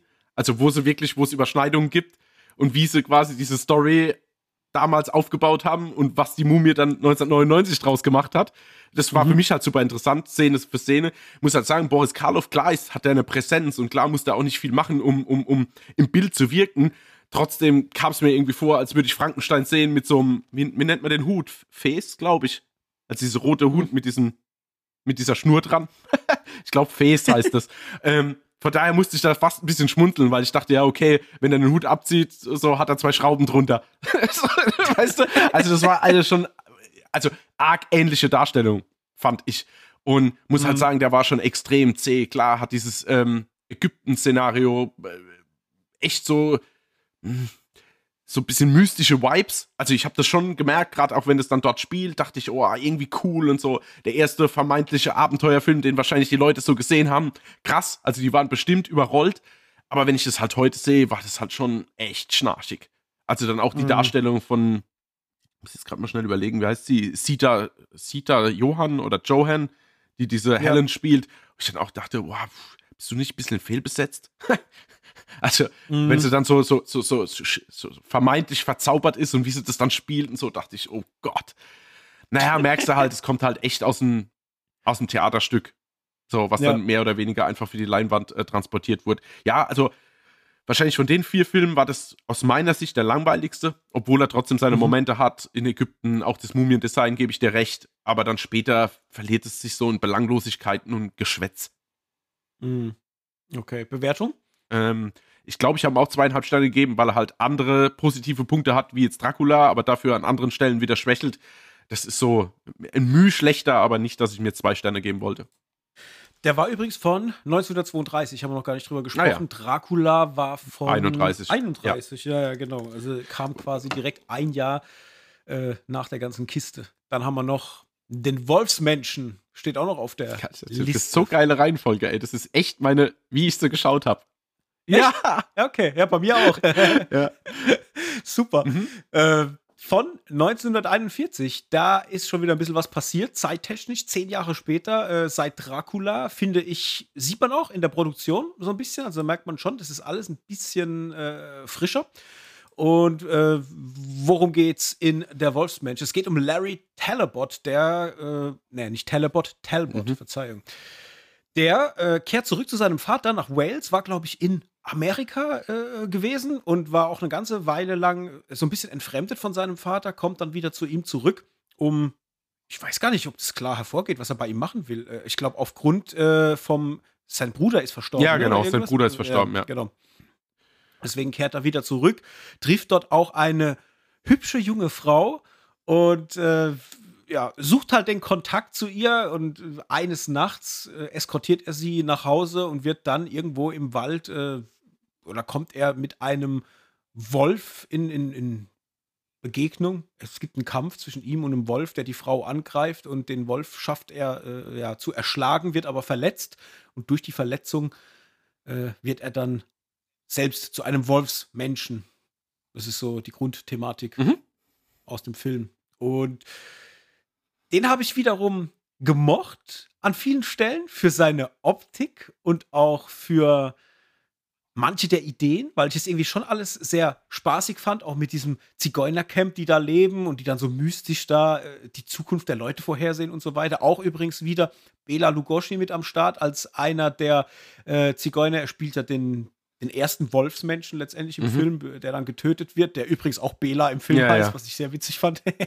und hatte aber auch bei dem das Problem, dass der mir ein bisschen zu zäh war. Also ich habe die, ich habe die Momente gemocht, äh, wie das alles so vonstatten geht. Auch die Verwandlung fand ich ganz cool, wie sie das damals dann umgesetzt haben und auch das Kostüm war okay. Äh, hab aber da auch zwischendrin immer wieder gedacht, oh, das ist alles ein bisschen zäh, das fühlt sich so ein bisschen langatmig an. Und dann gab es auch Momente, da würde man heute wahrscheinlich die, die Sittenwächter auf den Plan rufen, ja, von wegen, äh, so kann man doch nicht mit Frauen umgehen und so weiter. Also dieser Moment, wenn er sie beobachtet durch dieses Fernrohr und ihr so ein bisschen nachstellt und dann von ihr angetan ist und sie dann aufsucht und ihr dann sagt, wo in ihrer Wohnung welche Sachen mhm. liegen und, und so weiter. Und äh, die versucht haben, das im, ich glaube, im Film möchte man das so charmant rüberbringen. Aber bei mir war das überhaupt nicht charmant. Ich dachte mir nur, ey, der Typ ist ein fucking Creep, äh, wie er ihr hinterher stalkt. Also heute, das wären, da wären alle Red Flags gedrückt. So. Ja, allerdings. Das könnte man heute überhaupt nicht mehr so bringen. Also echt sehr, sehr voll der, voll der Creep, ja. Ja, ähm, ja und hatte da auch ein bisschen das Problem damit, dass man sich dann ähm, entschieden hat, halt, ja, die zwei Schauspieler so zu casten, was jetzt Vater und Sohn ist, weil auf der einen Seite, äh, finde ich, passen die halt überhaupt nicht zueinander Null. optisch. Ja. Also, äh, die könnten nicht weiter mhm. entfernt voneinander sein, also Körpergröße, äh, Aussehen und so weiter. Aber auch der Altersunterschied war mir da viel zu gering. Also der Vater, also die, das hätten auch Brüder sein können. Also so gefühlt hätte der eine irgendwie der fünf Jahre ältere Bruder mhm. vom anderen sein können. Das wäre nicht weit weg voneinander gewesen. Und das war dann für mich dadurch halt so ein bisschen, ja, unglaubwürdig, dass es jetzt Vater und Sohn ist. Und ich fand es auch ganz strange, dass der halt die ganze Zeit immer im selben Anzug rumläuft. Das war halt auch so was, wo ich mir gedacht habe, oh, hättet ihr ihm nicht mal mh, hm, so ein etwas so ein Outfit geben können, was ein bisschen mehr cozy ist, dass er nicht immer im Anzug rumläuft, sondern dass er vielleicht auch mal als normaler Mensch durch die Stadt geht oder so. Also das war mir zu sehr äh, äh, fern irgendwie von der Realität. Das fand ich dann irgendwie komisch. Und ja, so war der für mich atmosphärisch und völlig okay, aber in sich halt auch wieder zu langatmig. Also ein ähnliches Problem wie bei der Mumie auch. Ich habe irgendwie gemocht, was ich gesehen habe. Ich habe die Settings gemocht in der Stadt, in den Häusern, in diesem Sanatorium und so weiter. Und auch dann, wenn mal die, die atmosphärischen Momente in der Nacht sind mit Nebel und allem. Das war schon alles cool. Das hatte alles so seinen Vibe, aber ja, am Ende war mir das irgendwie zu wenig Unterhaltung für das, was ich da gekriegt habe. Und gerade wenn dann irgendwie Spannungsmomente aufgebaut werden und, und dann jemand erschlagen wird, das passiert alles im Verborgenen. Und obwohl es zehn Jahre später ist, ist man da nicht einen Moment weitergegangen und hat halt ein bisschen mehr gezeigt, um vielleicht so die nächste Evolution in, in Sachen Filmen, weißt du so, was kann ich zeigen oder wie kann ich die Spannung noch mehr aufbauen. Das war dann ziemlich gleich, meiner Meinung nach, ähnlich wie es auch bei Dracula war. Das war mir dann ein bisschen zu wenig. Auch wenn ich sagen muss, dass ich die Tragödie des Ganzen sehr krass fand. Also wie äh, John, äh, ne Quatsch, nicht John, äh, Larry Talbot dahin kommt und was er machen muss und, und dann diesen Wolf erschlagen muss und später dann John Talbot, der ja dann der Vater wiederum von Larry darstellt, äh, der genau das Gleiche machen muss mit seinem Sohn. Also dies, dieses Drama dieser, dieser Geschichte, das fand ich krass. Da dachte ich am Ende auch, boah, das finde ich jetzt schon heftig aber die Darstellung war halt nicht heftig. Und, und, und das, da kam mir das Gefühl ein bisschen zu wenig rüber. Wenn ich mich reindenke, ist es da. Aber das Reindenken hätte auch funktioniert, ohne dass ich diesen Film gesehen habe. ja, genau. Das ja. hätte ja einfach ja, jemand erzählen können. Ja, bin ich ganz bei dir. Und ich muss auch da fast bei allem recht geben. Also ich fand den auch wieder schwer langatmig, das Ganze. Muss sagen, dass die Vibes teilweise cool waren, die Settings waren cool, auch dieser Gott, darf man das politisch korrekt überhaupt sagen? Die, dieses, dieses, dieses Zigeuner-Camp, oder wie nennt man das jetzt? Naja, sie, sie, nennen sich im Film ja so, also können wir. Ja, genau, ich zitiere sie nur, genau. Ähm, sehr interessant, also echt cool gemacht auch mit diesen Mythen, was dahinter steckt. Ich muss halt sagen, mir hat dann halt auch so ein bisschen, ah, mir, mir fällt es extrem schwer, mich in, in das Jahr reinzuversetzen und mir vorzustellen, dass das gereicht hat, um den Leuten Angst zu machen. Also ich schaue mir das mhm. an, die Verwandlung, da gab es ja noch die eine oder andere coole Idee, aber dann wie dieser Werwolf dann auch angreift, beziehungsweise dann teilweise auch bekämpft wird, wo ich dann denke, ey, das ist ein Werwolf, den, den, den ringt jetzt quasi ein älterer Mann um und erschlägt den mit einem Stock. Weißt du, wo mhm. ich dann mhm. auch wieder dachte, ey, das ist ein Werwolf, den kannst du irgendwie allein nicht halten. Also, das ja. ist, das war mir dann, vielleicht ist es auch egal, weil das damals keine Rolle gespielt hat, dass die Leute dachten, oh Gott, der wird jetzt erschlagen von so einem silbernen Griff an einem Stock und oh Gott, oh Gott, wie schlimm, das zeigt man nur so halb hinterm Baum, dass die Leute nicht komplett entsetzt aus dem Kino rennen. Aber mhm. für mich jetzt, also mit den Augen, was ich jetzt schon gesehen habe, war ich dann halt schon, fand ich schon sehr ermüdend, das Ganze. Äh, ja. Äh, darstellerisch war das auf jeden Fall okay, aber da hätte man mehr machen können, um dann eine gewisse Tragik rauszuholen. Und es waren halt auch wieder viel zu viele Gespräche, die sich irgendwie verlaufen dann, wenn er bei ihrem Geschäft ist, dann ein zweites Mal und dann unterhält er sich mit den Bewohnern wieder und oh, das, das zieht sich alles so unglaublich. Hm. Aber ich glaube, das ja, war einfach die schon. Inszenierungsart von damals und da ist es halt so behäbig. Ich meine, so wie wir uns jetzt wahrscheinlich aufregen über die Generation TikTok, so im Sinn von, könnt ihr keine Szene mal drei Sekunden stehen lassen, sondern müsst immer einen Schnitt machen. So war halt damals die, die Inszenierung. Also von daher hm. einfach der Zeit geschuldet, in Anführungszeichen. Ähm, und auch schön, dass ich mal gesehen habe, weil ich habe dann wieder die Parallelen zu dem Wolfsman mit Benicio del Toro für mich so ein bisschen gezogen, weil das ist halt einfach mal interessant, dass ich quasi jetzt nur die aktuellen Filme kannte und kann immer Bezug und, und kann immer schauen, okay, wie waren damals die Grundlage, wie waren damals die Grundlage. Also das war für mich fast das Interessanteste an diesem, an der Sichtung der acht Filme jetzt mittlerweile. Ja. Genau. Aber was ich noch lustig, kurz Fun Fact daran, also das ist ja auch richtig eskaliert mit Rollentauschen, alles drum und dran, gell? Also die haben ja, in, ich glaube, zwischen 1940 oder 1938 bis 1952 gibt es ja super viele Crossovers zwischen verschiedenen Monstern aus diesem Universal-Szenario, mhm. aber dann auch teilweise mit getauschten Rollen. Also es gibt zum Beispiel, also nur als Beispiel, es gibt Frankenstein meets The Wolfman, ja, von ja. 1943. Das heißt, wir befinden uns, wann? Zwei Jahre später? Ja, drei Jahre später. Ja, ja genau. Ähm, völliger Wahnsinn spielt dann äh, äh Bella Lugosi, den wir jetzt ja aus Dracula kennen, als Dracula oder jetzt hier als ersten Wolfsmensch aus der Wolfsmensch, spielt dann auf einmal Frankensteins Monster.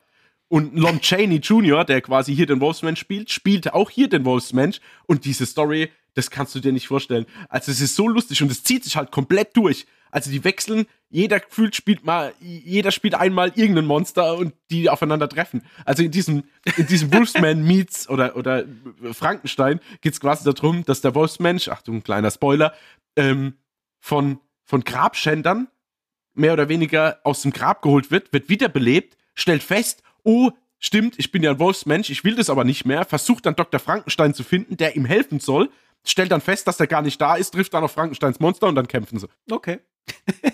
Fand ich einfach super. Ich hab, also ich muss sagen, diese Crossover, die würde ich mir auch gern mal irgendwann angucken, ja. weil wie, wie die das da gemacht haben, weil ich glaube damals, stell dir mal vor, wie, also für uns jetzt, für die moderneren ja, äh, Filmgucker, wie krass war das damals mit Marvel Cinematic Universe, wie du ja, dann. Da Freddy vs. Jason nehmen wir vielleicht mal als. Ja. ja. Ja, genau. Um, um, dem Horrorbereich ja. treu zu bleiben, genau. Aber allein dieses, dass die Charaktere auf einmal alle in, in einem Film stattfinden, ich glaube, das muss total krass gewesen sein. Ja, cool, ja, aber auf der anderen Seite finde ich es dann super dumm, dass dann jeder mal jemand anders spielt, weißt du? Also Boris mhm. Karloff war quasi die ersten zwei Frankensteins, dann gibt es dieses Wolfman meets Frankenstein, da ist es dann aber Bela Lugosi, der dann aber davor Dracula war und da dachte ich mir, oh Gott, als Zuschauer würde ich auch sagen, was ist da jetzt los?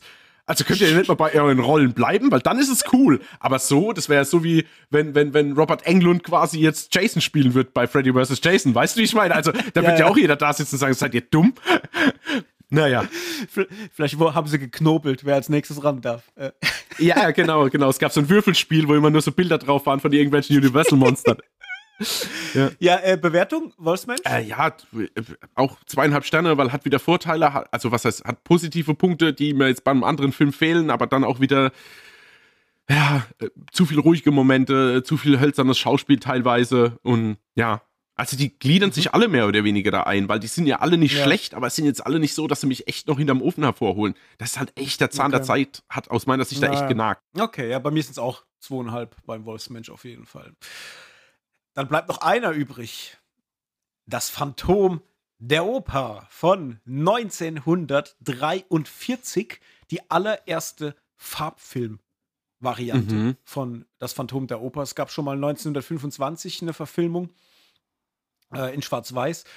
Und ja, wer nicht weiß, worum es geht in Phantom der Oper, es geht um einen ja, besessenen Komponisten, der eine junge äh, Sopranistin zum Star der Oper machen will, versteckt sich im Verborgenen und ist so äh, ihr, ihr, ihr Gönner aus dem Hintergrund letztendlich und will gleichzeitig Rache an all denjenigen ausüben, die sich seiner ursprünglichen Musik bemächtigt haben, beziehungsweise ihn oder sein Schaffen unterdrückt haben. Das trifft mhm. eigentlich ganz gut.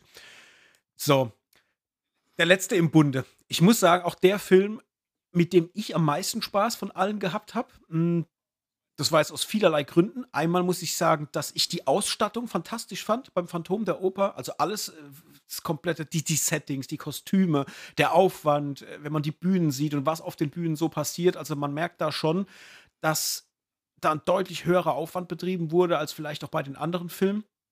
Das habe ich unheimlich gemocht. Natürlich auch die Musik, auch wenn ich sagen muss, Achtung, jetzt, jetzt oute ich mich als kompletter Noob. Ja.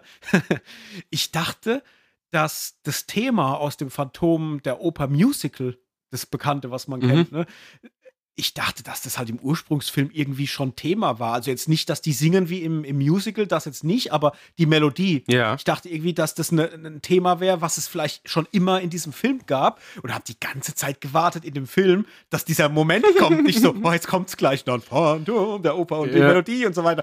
Aber dann kam es nie. und dann dachte ich, und dann nach dem Film habe ich dann recherchiert und dachte, ach Mann, äh, wie schade. Jetzt muss ich mir noch mal irgendwann das Musical angucken, äh, weil das ich kenne das halt nur vom Hörensagen oder irgendwie durch Osmose, ja, weil irgendwer drüber spricht, aber ich habe das nie geguckt. Und das fand ich ein bisschen schade. Ich hätte es echt gern gehabt, aber das soll jetzt dem Film keinen Abbruch tun. Äh, wie gesagt, Ausstattung fand ich sehr, sehr stark. Ich fand es auch krass, äh, wie die halt performt haben. Also ich gehe mal davon aus, dass die das alle selber gesungen haben. Ich glaube jetzt nicht, dass damals da, wie es vielleicht heute gang und gäbe ist, man da irgendwie geoverdubbt hat oder mhm. so. Also das fand ich schon ähm, großartig. Ich muss sagen, dass ich mit den beiden ähm, Platzhirschen in dem Film, ey, die beiden waren für mich so lustig. Einmal, weil sie halt fast identisch aussehen. Also man muss ja, sich vorstellen, total. das hätten auch fast Zwillinge ja, sein können. Ja.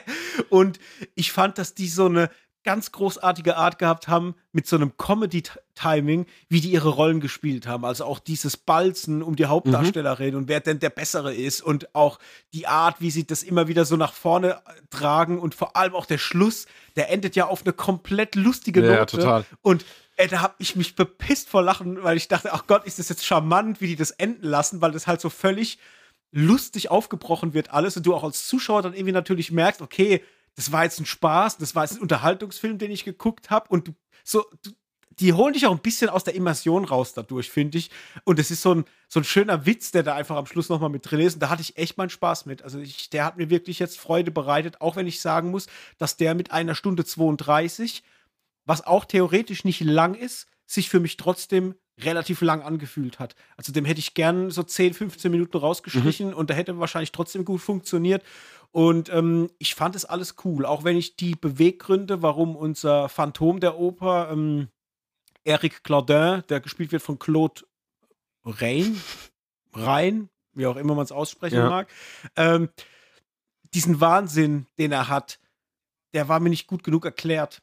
Also der ist halt einfach, äh, der, der, hat halt diese Verletzung durch diese Chemikalie und ab dann ist er halt geisteskrank. Und das fand ich ein bisschen zu sehr reingedrückt also das hätte ich irgendwie, hätte ich mir gern noch gewünscht, dass das irgendwie, dass dieser Wahnsinn mir durch irgendeine Art von Erklärung anders hergebracht wird.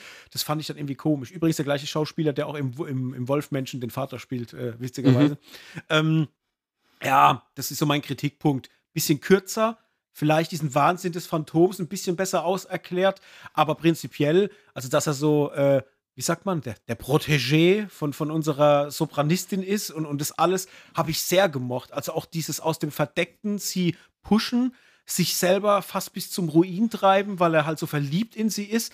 Das fand ich schon irgendwie schön und charmant und auch vielleicht nicht dieses, dass er sich erstmal nicht offenbart, weil er vielleicht auch Angst hat, dass er zu alt ist, ne? Oder dass er ihr halt nicht irgendwie was bieten kann. Das, das habe ich schon gespürt und das fand ich irgendwie auch glaubwürdig. Es war für mich irgendwie alles da, aber warum er dann nachher halt so krass unterwegs ist und dann halt auch mordet, äh, das fand ich irgendwie, ja, ich kann es mir herleiten, aber ich habe es nicht gespürt, so mhm. im Endeffekt. Ne? Aber insgesamt fand ich den, glaube ich, für mich den besten Film so aus dieser Reihe jetzt, die wir besprochen haben und habe mit dem auch so rein von der Inszenierung am meisten das Gefühl gehabt, dass ich so einen richtigen Film gucke. Also bis eben hätte ich jetzt gesagt, ich bin komplett bei dir.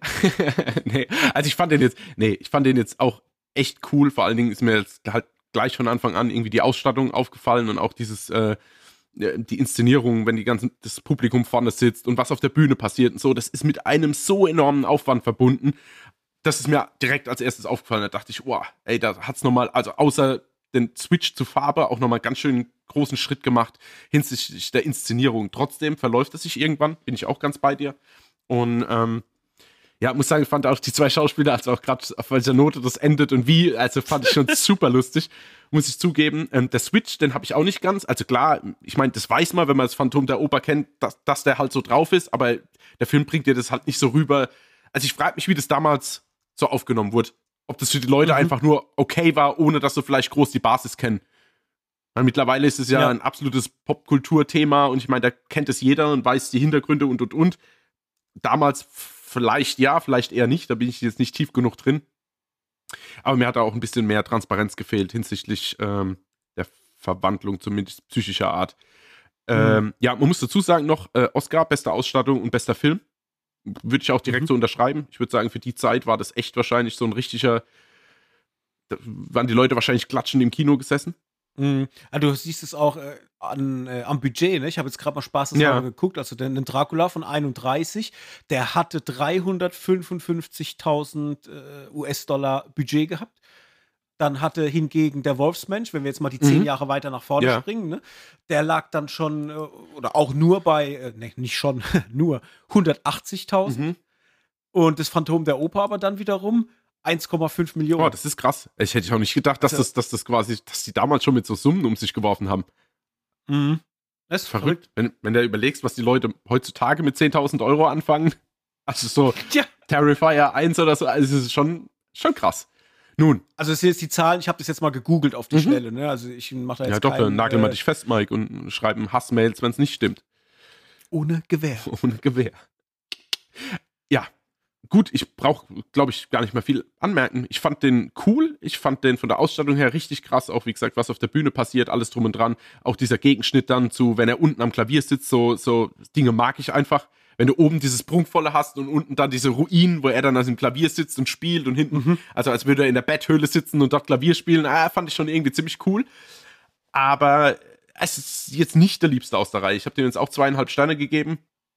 Muss sagen, unterm Strich hatte ich wahrscheinlich am meisten, und das ist die ganze Zeit, ich bin, mir fällt nicht ein, wie dieser verdammte Film heißt. Wer heißt denn der? Ist das Ding aus dem Sumpf? Nee. Wie ist das Original? Äh, hier, hier, äh, Black Lagoon. Ja, genau, ne? genau. The Creature from the Black Lagoon. Ja, also auf Deutsch der Schrecken vom Amazonas. Ah, der Schrecken vom Amazonas, ja, genau, so hieß es. Und ja. auf Englisch The Creature from the Black Lagoon. Genau, ja. muss sagen, unterm Strich ist, ist, ist der bei mir am meisten hängen geblieben, weil da fand ich die Hauptdarstellerin richtig cool, da fand ich, die hat das super cool gemacht, das hat so Abenteuer-Vibes mhm. gehabt auf diesem Boot, wenn sie da drüber zuckern, dann hat man sich die ein oder andere Idee ausgedacht, wenn sie oben schwimmt, das vergesse ich mein Leben lang nicht mehr und er quasi gespiegelt unten drunter auf dem Rücken dasselbe mhm. mitmacht und da waren einfach so ein, zwei, drei Momente, die ich echt super stark fand. Von daher bleibt der, glaube ich, von den ganzen Monsterfilmen, die wir jetzt geschaut haben, am ehesten bei mir in Erinnerung. Ja, bei mir waren es jetzt drei Punkte, also drei Sterne, die ich dem mhm. Phantom der Oper gegeben habe. Den fand ich dann doch schon sehr cool. Und ja, wenn ich überlege, wem, wem hätte ich denn am meisten oder wer, wer hat mir am besten gefallen? Schwierig. Ich glaube auch, das Schrecken vom Amazonas auf jeden Fall, weil den fand ich einfach so in seiner in seinem Abenteuer-Vibe mhm, Total. Ja. Also es war wirklich, und auch wegen der Szenen, die du schon beschrieben hast, also definitiv sehr stark. Aber ich fand auch Frankensteins Braut aufgrund der Effekte sehr geil. Mhm, also stimmt. da muss ich sagen, die, das war auch cool. Also ich würde sagen, Frankensteins Braut und der Schrecken vom Amazonas, die rangieren bei mir so beide auf dem Siegertreppchen mhm. oben. Ich könnte mich jetzt noch nicht ganz entscheiden, wem ich dem die Nummer 1 gebe. Also, die, aber es würde sich zwischen den beiden irgendwie entscheiden, wahrscheinlich. Naja, doch. Ja, vielleicht doch. Schrecken vom Amazonas. Ja, doch, doch. Der war so am unterhaltsamsten, glaube ich. Ja, fand ich auch. Aber wirklich, mhm. das sind jetzt bei mir ja, wenige Müh. Prozente Unterschied. Ein Müh. Ein Müh-Unterschied. Genau. Da brauchst du eine Schieblehre für, um es darzustellen. Ja. genau, aber eine digitale. Ja, natürlich, nur. Gut, haben wir es mit den Monsterfilmen? Ja, ich würde schon sagen. Also danke gehen nochmal raus an Anti-Held. Also und sorry nochmal, also was ist sorry, aber das war jetzt schon jetzt kein Akt, das zu schauen, das, darum geht es mir jetzt nicht, aber es waren jetzt halt schon ein paar Filme und es hat sich jetzt ein bisschen länger rausgezögert, als es auch bei uns geplant war, aber es war klar, wir machen das und danke dir nochmal an der Stelle. War echt, äh, wie soll ich denn sagen, hat mich filmisch auch weitergebracht. Ja, mich auch. Also ich bin sehr froh, dass ich die jetzt auch alle mal abgearbeitet habe, weil die standen schon sehr lang bei mir auf der Liste, dass die alle mhm. mal geguckt werden, weil es ja auch rein filmhistorisch mal interessant ist, das gesehen zu haben, weil man halt sieht, wo gewisse Dinge halt heute auch herkommen, beziehungsweise wo man sich vielleicht heute auch noch gar nicht weiterentwickelt hat. Ja. ähm, deswegen war das auf jeden Fall eine coole Angelegenheit. Alright, dann war's das mit dem Film. Wir müssen noch ein Quiz auflösen. Die heutige Frage des Quiz war super schwer. Was ist der Name oder wie, wie heißt der Butler von Bruce Wayne? Weißt du? Nee. ja. Ich hätte es mal rumdrehen müssen. Ich hätte einfach gemacht, ich hätte gesagt einfach Alfred und du musst die, die Frage dazu stellen, weißt du? so wie ja, so Jeopardy, genau. oder? Ist das äh, so rum? Ja. Und das wäre auch mal witzig. Das machen wir, wenn wir mal mit dem Quiz irgendwann ja. durch sind. Dann wird das nächste Quiz, man fängt mit einer Antwort an und dann muss die jemand Frage eine Frage ausformulieren. Genau. Ja, sehr gut. ja. Okay, gut. Also, dann wissen wir es doch. Alfred wäre es gewesen.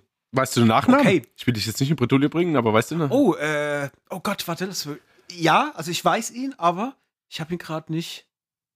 Achtung, ich gebe dir einen Tipp. Er ist jeden Penny ja. wert. Er ist jeden Penny wert. Ja, ich weiß nicht mal, ob das stimmt, aber in meinem Kopf funktioniert die Brücke. Okay. Ja, und wie? Pennyworth. Ach, stimmt, ja, ja. Ja, doch, jetzt, ja, ja. Jetzt, jetzt wo du sagst, habe ich es dann griffbereit. Ja. ja, Alfred Pennyworth. Mhm. Super. Wert. naja, okay. Ach, schön. Nun gut, dann war es das für heute. Wie schon angesprochen, nächste Woche haben wir dann unsere Folge zu unserem Podcast-Netzwerk äh, Themenmonat. Also wir sind ja beim DBPDW Podcast-Netzwerk mit am Start und haben da unseren Themenmonat. Der ist immer, ja, eigentlich zu einem anderen Monat ähm, pro Jahr und dann wird sich immer ein Thema ausgesucht. Dieses Jahr wird das ganze Thema so ein bisschen dem, dem Februar und dem Monat der Liebe gewidmet und somit sprechen wir dann über schräge Romanzen in Filmen. Da gucken wir mal, was uns Geiles einfällt, was es da zu reden gibt und vor allem, was es da für Empfehlungen vielleicht auch für Filme gibt, die ihr da draußen noch nicht geguckt habt. Da bin ich mal sehr, sehr gespannt drauf. Und gibt es sonst noch was zu sagen? Ich glaube, nein. Wenn ihr uns noch nicht folgt, folgt uns. Wenn ihr uns noch nicht abonniert habt, abonniert uns. Und wenn ihr uns noch nicht bewertet habt, dann äh, bewertet äh, uns. Füße in die Hand nehmen und los. Ja, das kann man bei Spotify sehr gut machen. Fünf Sterne bitte. Das gleiche auch bei Apple Podcast. Da kann man auch fünf Sterne geben. Und wenn ihr es wirklich ganz besonders dicke wollt, dann noch eine Rezension schreiben. Könnt ihr auch bei Apple Podcast machen. Da freuen wir uns sehr darüber. Mhm. Und natürlich auch über jeden Kommentar und äh, jedes Mitmachen bei unseren äh, QA-Fragen etc. auf Spotify. Da dürft ihr auch gerne dran teilnehmen. Und wenn ihr da noch nicht genug habt, also wenn es immer noch nicht reicht, dann gibt es auch noch Social Media. Da sind wir auf Instagram auf jeden Fall sehr, sehr aktiv. Äh, bei äh, hier Twitter beziehungsweise X sind wir auch am Start für eine Handvoll Popcorn. Da könnt ihr uns auch folgen, wenn ihr da unterwegs seid und könnt uns da auch gerne in die Kommentare schreiben, wenn ihr Feedback zu den Folgen habt und so weiter und so fort. Also gerne her mit euren Nachrichten. Und falls es Menschen gibt, die sagen, Social Media ist überhaupt nichts für uns und äh, weg mit diesem Teufelszeug, dann kann man uns auch E-Mails schreiben. Sendet eine Postkarte an. genau. Schickt die Brieftaube bitte. ja, ja, genau. Nee, äh, Quatsch beiseite. Schreibt uns E-Mails. Ihr könnt an Kontakt für eine Handvoll Popcorn natürlich auch E-Mails schreiben. Also wenn da irgendwas sein sollte, Feedback, whatever, schreibt uns gerne auch darüber. Da freuen wir uns. So, jetzt haben wir aber alles abgerissen. Vielen Dank fürs Reinhören. Wir hören uns nächste Woche wieder. Bis dahin, macht's gut, gute Zeit und adios. Ciao.